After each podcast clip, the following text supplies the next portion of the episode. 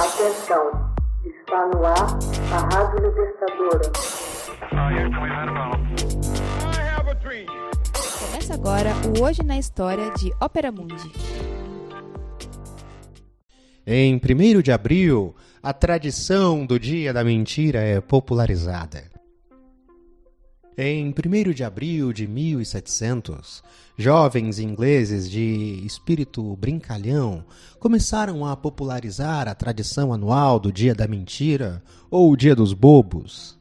Ao começarem a contar histórias absurdas com ares de verdade uns aos outros, como pregando peças.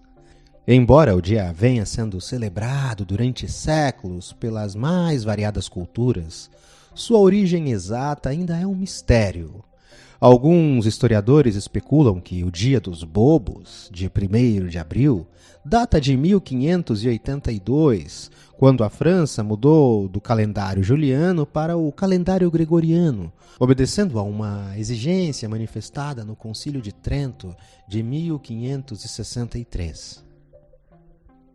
Pessoas que tardaram em reconhecer a novidade ou deixaram de identificar que o começo do ano havia se iniciado em 1 de janeiro e continuavam a celebrá-lo durante a última semana de março até o dia 1 de abril, tornaram-se alvo de brincadeiras e galhofas. Entre as brincadeiras, havia uma em que se colocava nas costas de alguém um recorte de papel representando um peixe e ao qual se referia como o peixe de abril, para simbolizar um peixe graúdo pescado facilmente e uma pessoa crédula e ingênua. Há historiadores, porém, que ligam o Dia dos Bobos de Abril a antigos festivais como o Hilária, que era celebrado em Roma no final de março e que incluía pessoas que compareciam disfarçadas com máscaras e outras vestimentas.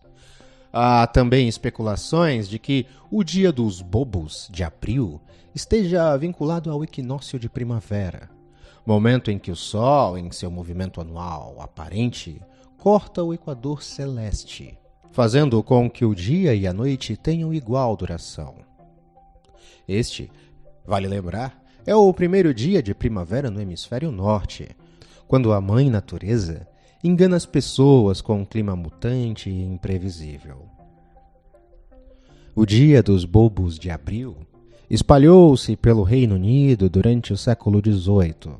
Na Escócia, a tradição levou a celebrá-lo em dois dias, começando com a caça ao gawk, sendo gawk uma expressão que se referia ao pássaro cuco, que costuma usar o ninho de outras aves e que simboliza uma pessoa tonta, ingênua, o tolo da vila, em que as pessoas eram então encaminhadas a pistas falsas, seguidas do dia do Taile, dia da cauda, quando se amarravam caudas de papel às pessoas desprevenidas com mensagens jocosas e até mesmo depreciativas. Nos dias atuais, as pessoas foram muito além ao criar histórias bastante elaboradas para o dia da mentira. Jornais, emissoras de rádio, estações de TV e redes de internet têm participado da tradição do 1 de abril, transmitindo reportagens e relatos com ares de verdade que têm enganado seus leitores e espectadores. Em 57, por exemplo, a BBC relatou que fazendeiros suíços estavam colhendo uma safra recorde de espaguete e mostravam cenas de suíços colhendo o macarrão das árvores. Muitos ingleses acreditaram que aquilo era verdade. Outro caso célebre ocorreu em 1985, quando a revista Sports Illustrated, especializada em esportes, ludibriou muitos de seus leitores quando publicou um artigo inventado sobre um lançador novato de nome Sid Finch que podia arremessar uma bola a mais de 260 km por hora. Em 1996, a empresa Taco Bell, uma cadeia de restaurantes fast food, enganou as pessoas anunciando que havia chegado a um acordo para comprar o sino da liberdade da Filadélfia e tinham a intenção de rebatizá-lo com um novo epíteto, Taco Libert Bell. Outra história bastante peculiar e ainda no campo do fast food ocorreu em 1998, quando o Burger King anunciou um sanduíche Colosso Canhoto. E milhares de clientes, estúpidos e desavisados, entre eles, inclusive alguns canhotos, passaram a exigir o falso sanduíche. Hoje na história. Texto original Max Altman. Narração e adaptação José Igor. Edição Laila Manuelle.